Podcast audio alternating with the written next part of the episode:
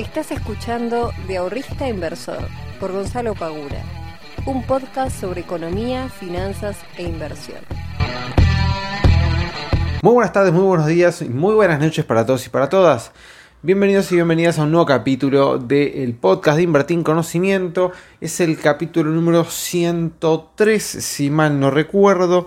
Mi nombre es Gonzalo Pagura, soy el fundador y el encargado de traerte todas las semanas un nuevo episodio en donde voy a estar intentando ayudarte y intentando explicar cómo funciona la economía, las finanzas y las inversiones. Por ahora, este 2020 me ha ido bastante bien y hay muchas personas que, eh, gracias al podcast, los cursos, o distintos contenidos que subo a las redes sociales han podido comenzar, han dado sus primeros pasos en este, en este mundo tan apasionante.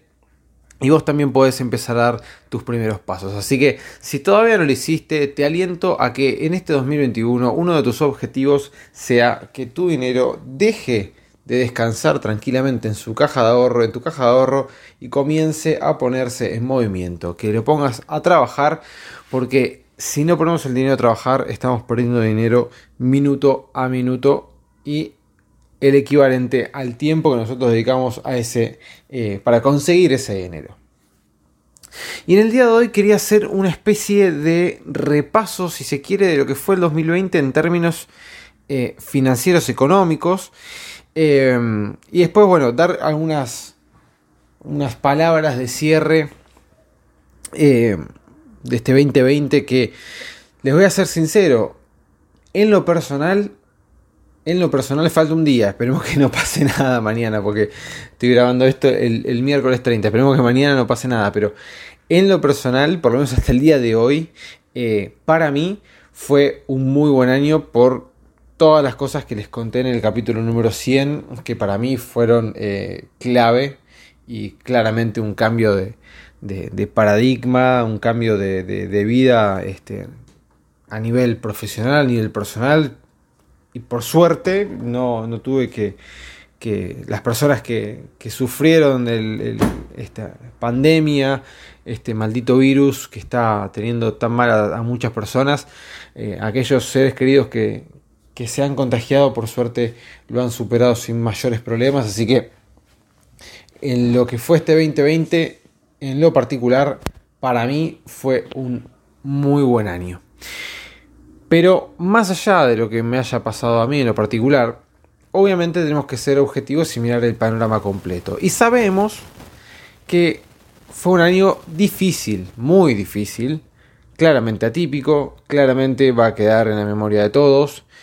Y algunas personas realmente la pasaron muy y la están pasando todavía bastante bastante mal porque muchos han quedado sin trabajo, otros les han pagado la mitad del sueldo o menos durante varios meses, dado que no estaban trabajando este, la cantidad de horas que trabajaban cotidianamente.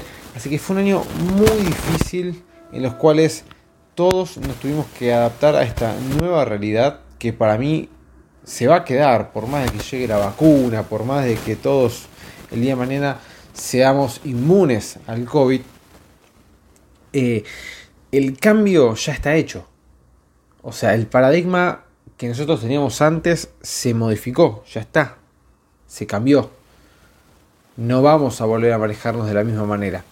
No por el hecho del virus, sino por el hecho de que encontramos nuevas formas que antes ya existían, pero por desconocimiento o quizás por por no querer modificar nuestras, nuestras formas de hacer las cosas, no las tomábamos.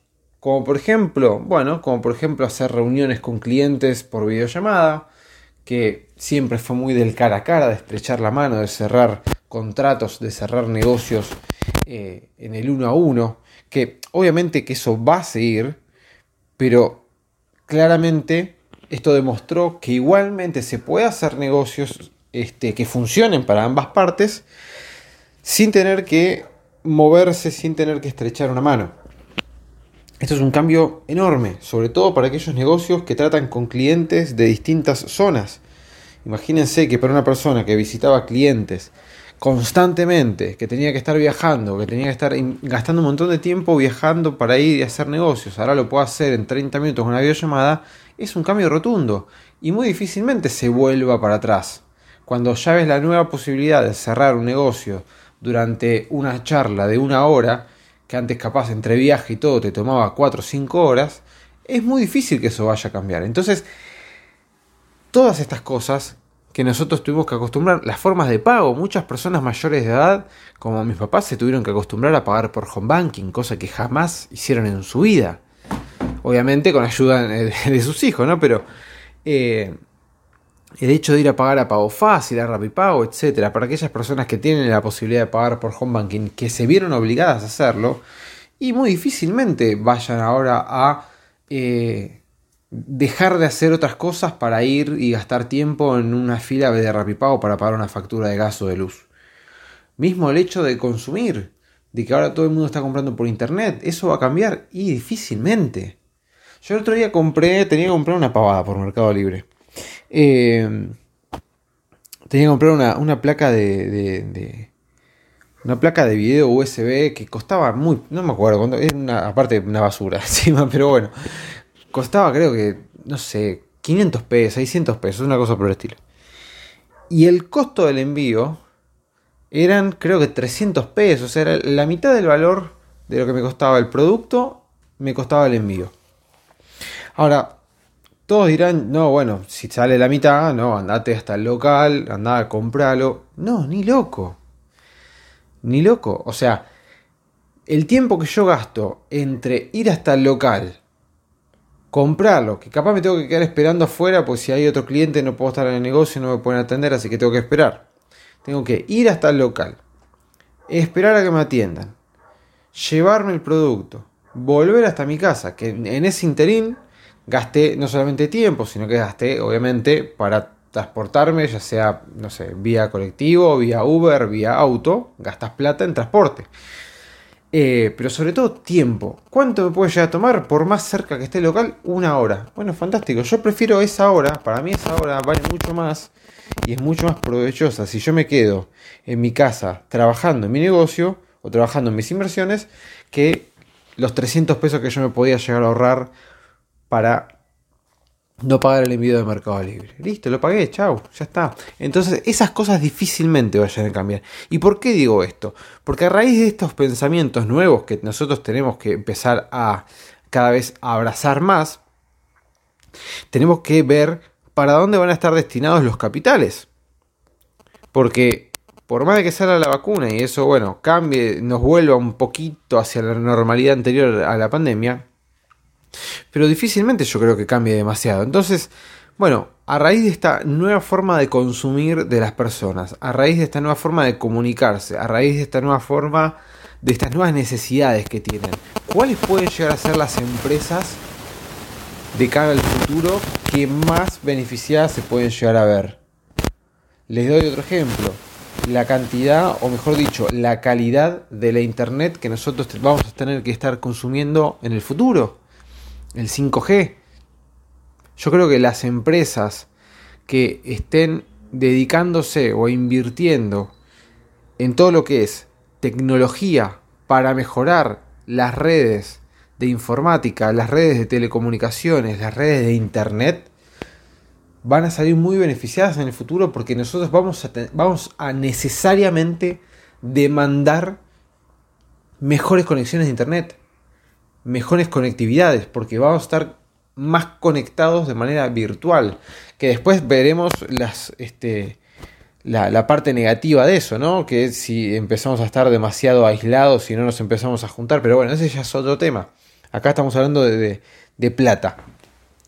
Entonces, por ese lado me parece que es muy interesante. Por el lado del consumo, yo no creo que baje demasiado la demanda de consumo vía Internet y si llega a aparecer alguna que otra empresa nueva que ofrezca alguna forma de reparto mejor que la que puede llegar a ofrecer Mercado Libre, Rappi o lo que fuere, bueno, se están abriendo nuevas cosas, se abren nuevos mercados, la gente cambia su forma de consumir, de gastar su dinero. Bueno, ¿hacia dónde va a ir ese dinero? ¿Cuáles son las empresas que mayor beneficio se pueden llevar a raíz de estos nuevos cambios?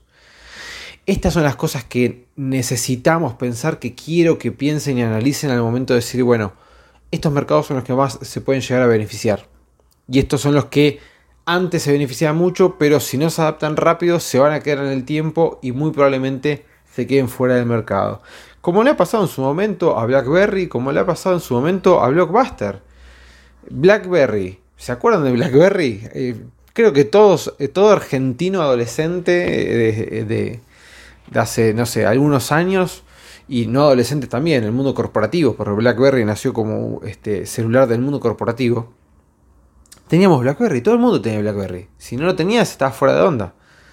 ¿Qué pasó? Apareció WhatsApp, chao BlackBerry. Porque BlackBerry tenía la, la, la este, característica de que vos entre un celular BlackBerry y otro, vos podías mandarte mensajes de manera gratuita. Entonces no te gastabas los SMS de ese momento. Claro, apareció WhatsApp y los mató. Y encima después aparece, bueno, obviamente Apple, este, eh, Samsung que se mete con todo de en el mercado de los celulares eh, metiendo tecnología y se quedaron el tiempo y chau, ya está. Fuera del mercado eh, BlackBerry. Blockbuster lo mismo, aparece Netflix, chau, listo.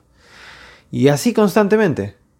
Entonces tenemos que también nosotros tener la capacidad de visión de qué es lo que puede llegar a pasar el día de mañana, hacia dónde va a apuntar las personas, hacia dónde apunta el mercado, para ver qué empresas nosotros nos conviene estar invertidos.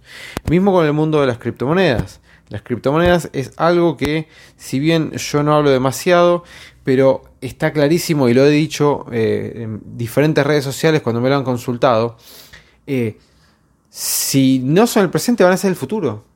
O sea, ahora es como que hay mucha más facilidad de poder conseguir estas criptomonedas. Ya hay cajeros donde vos puedes comprar el Bitcoin. Eh, antes era bastante más complicado.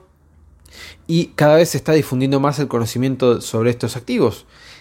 Y yo creo que en algún momento vamos a convivir con, con, el Bitcoin o con cualquiera de las otras criptomonedas que existen en el mercado como una forma de pago cotidiano en un montón de locales. Bueno, tenemos que, ese, tipo de cosas tenemos que seguir eh, investigándolas, viéndolas, a ver qué, eh, cuán factible puede llegar a ser esto que estoy diciendo. Quizás sea una pavada y quizás el día de mañana desaparezcan, no lo sé. No lo sé, no lo creo tampoco.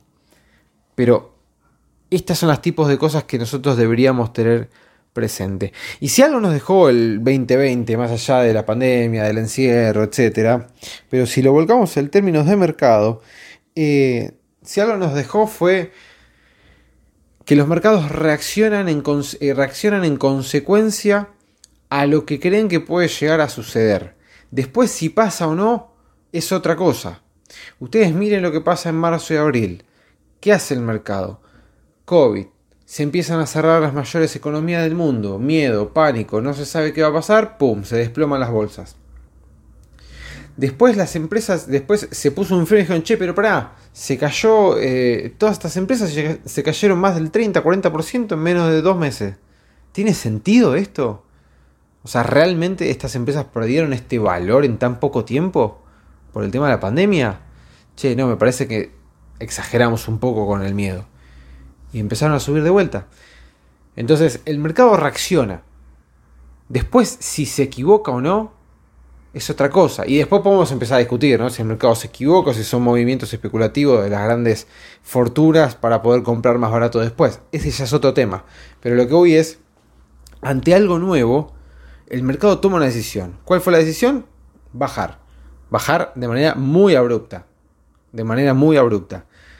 Después cuando la cosa se puso más normalizada y se dieron cuenta que se podía llegar a controlar, las empresas comenzaron a recuperar todo lo que habían perdido durante marzo y abril, que fue una bestialidad lo que había caído.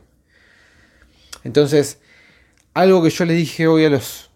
Hoy este, les, les hice unas breves palabras a los chicos de la comunidad, de la academia, eh, y les decía que una de las cosas que para mí fue clave darme cuenta durante los años que fui aprendiendo sobre inversiones y, obviamente los palos y golpes que fui comiendo mientras iba aprendiendo a invertir, mientras iba aprendiendo a, a gestionarme dinero, fue darme cuenta que el que gana en la bolsa no es el que invierte más o menos plata, es el que gestiona correctamente el riesgo todo el mundo cuando te enseña a invertir, cuando te enseña finanzas, cuando te enseña análisis técnico, etc., siempre, siempre te hablan de rentabilidad.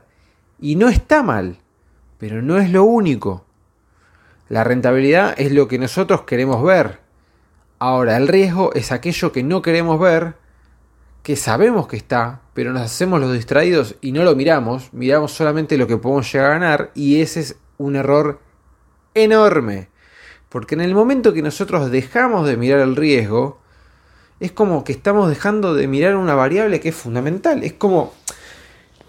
A ver, ¿qué ejemplo puedo llegar a poner de esto? No sé, es como llegás a, una bifurcación en dos caminos. Tenés el camino de la derecha y el camino de la izquierda. El camino de la derecha eh, tenés un montón de, cosas provechosas, y el, pero te dice, che, mirá, si agarras este camino, puede ser que te encuentres con, no sé, X cosas que te pueden llegar a pasar mal. Bueno, pero te quedas con todo el paisaje bueno y ese cartel lo desestimas. Y te vas para ahí. Y estás tomando una, o sea, estás tomando una decisión midiendo solamente una variable y no estás tomando en cuenta otra advertencia diciendo, che, mira que hay un riesgo tomando este camino, por más de que sea muy bueno. Bueno, esto es lo mismo. Está bien medir la rentabilidad que nosotros podemos llegar a ganar, pero no descuiden nunca el riesgo. El que sabe gestionar correctamente el riesgo de su cartera, de la volatilidad que tiene la cartera, es el que termina ganando en la bolsa. Porque ahí es donde está la clave. Cuando nosotros gestionamos correctamente el riesgo, ¿qué es lo que estamos haciendo? Cuando nosotros vemos que va a haber un mercado bajista de mucha volatilidad y nosotros le quitamos volatilidad a nuestra cartera, lo que estamos haciendo justamente es salirnos de ese mercado, ir a un mercado más o menos volátil o más seguro para no sufrir coletazos que pueda llegar a tener el mercado en el corto plazo. Y cuando vemos que la cosa se mejora un poco, nos metemos de vuelta en el mercado más volátil. Entonces, el que gestiona el riesgo correctamente es el que termina ganando en el largo plazo en el mercado. Yo entiendo y comprendo que muchas personas o muchos de ustedes quieran ganar mucho dinero en muy poco tiempo y los entiendo porque yo he estado en esa situación, lo he buscado, lo he conseguido en muchas oportunidades y en muchas otras oportunidades por querer conseguirlo terminé perdiendo más de lo que podría haber conseguido. Entonces, denme bola, escúchenme cuando les digo que no hace falta que se vuelvan millonarios de la noche a la mañana, hace falta que sean constantes, que tengan un plan de trabajo y que gestionen correctamente el riesgo. Si ustedes tienen un plan, son constantes y gestionan correctamente el riesgo, yo les aseguro que en el mediano o largo plazo van a haber resultados consistentes y resultados muy buenos. Muy, muy buenos. Porque si yo te digo a vos que estás escuchando del otro lado, que dentro de 5, que hoy tenés un capital de 100 mil pesos y dentro de 5 años tenés la posibilidad de tener un capital de 3 millones de pesos, vas a decir, no, eso es imposible. Quizás sí, quizás no. Pero si yo te aseguro que vas a tener 3 millones de pesos, ¿no esperarías? ¿O no invertirías en eso que yo te estoy diciendo? ¿O preferís que te dé mañana 200 mil? Pasar de 100 a 200 mil. Bueno, ahí cuando nosotros tenemos que ver cuál es el costo de oportunidad que queremos este, que queremos asumir. Eso también es, fundamental y he, hablado bastante sobre eso. Chicos y chicas, este 2020 fue muy, muy dramático en todo sentido y el 2021 por lo que parece no va a estar solucionado el tema del COVID, puede llegar a haber otros coletazos, se estima que va a haber otro año con bastante volatilidad dentro de los mercados, así que no se duerman. Esa es la palabra, no se duerman. No hace falta que miren todos los días el mercado, pero estén presentes, sepan lo que está pasando, sepan dónde se están metiendo al momento de invertir y les puedo asegurar que si ustedes son conscientes de lo que están haciendo, no van a sufrir mayores dolores de cabeza. Porque en el momento que ustedes invierten en función de lo que dice una persona, como puedo ser yo o como puede ser cualquier este, youtuber o lo que fuere, ahí es cuando los mayores dolores de cabeza, las mayores preocupaciones de las personas que invierten aparecen. No sigan de manera ciega a una persona que le dice compren esto. Si ustedes quieren o lo respetan mucho a esa persona, le dicen, che, compra esto, fantástico. Pero después agarra eso que te está diciendo que compres, analizado, analízalo y saca tus propias conclusiones. El 2021 va a ser un año de muchas oportunidades. Esto no termina acá. El 2020 dio muchas oportunidades y el 2021 estoy seguro que también las va a ver. No creo que tengamos, o espero por lo menos que no tengamos bajas tan dramáticas como fue la de marzo-abril del 2020, pero creo que va a haber muchas oportunidades, sobre todo en los mercados de renta variable. Eh, y por qué no también en los mercados de criptomonedas. Y ya les digo, me parece que un mercado muy interesante que lamentablemente acá en Argentina no cotiza, hay que ir a buscarlo afuera, va a ser aquellos que estén eh, alineados a lo que es la, la conectividad. Espero que tengan un cierre de este año muy lindo, que lo puedan pasar en familia. Para mí, de vuelta, fue un año increíble de muchas personas que se me han acercado para agradecer y para reconocer todo el trabajo que vengo haciendo. Así que yo estoy lleno de gratitud. Les agradezco a todos ustedes por escucharme, por compartir este podcast y por estar semana a semana escuchando todos los nuevos episodios. Les mando un fuerte abrazo y nos vamos a estar viendo dentro de un año. Chao.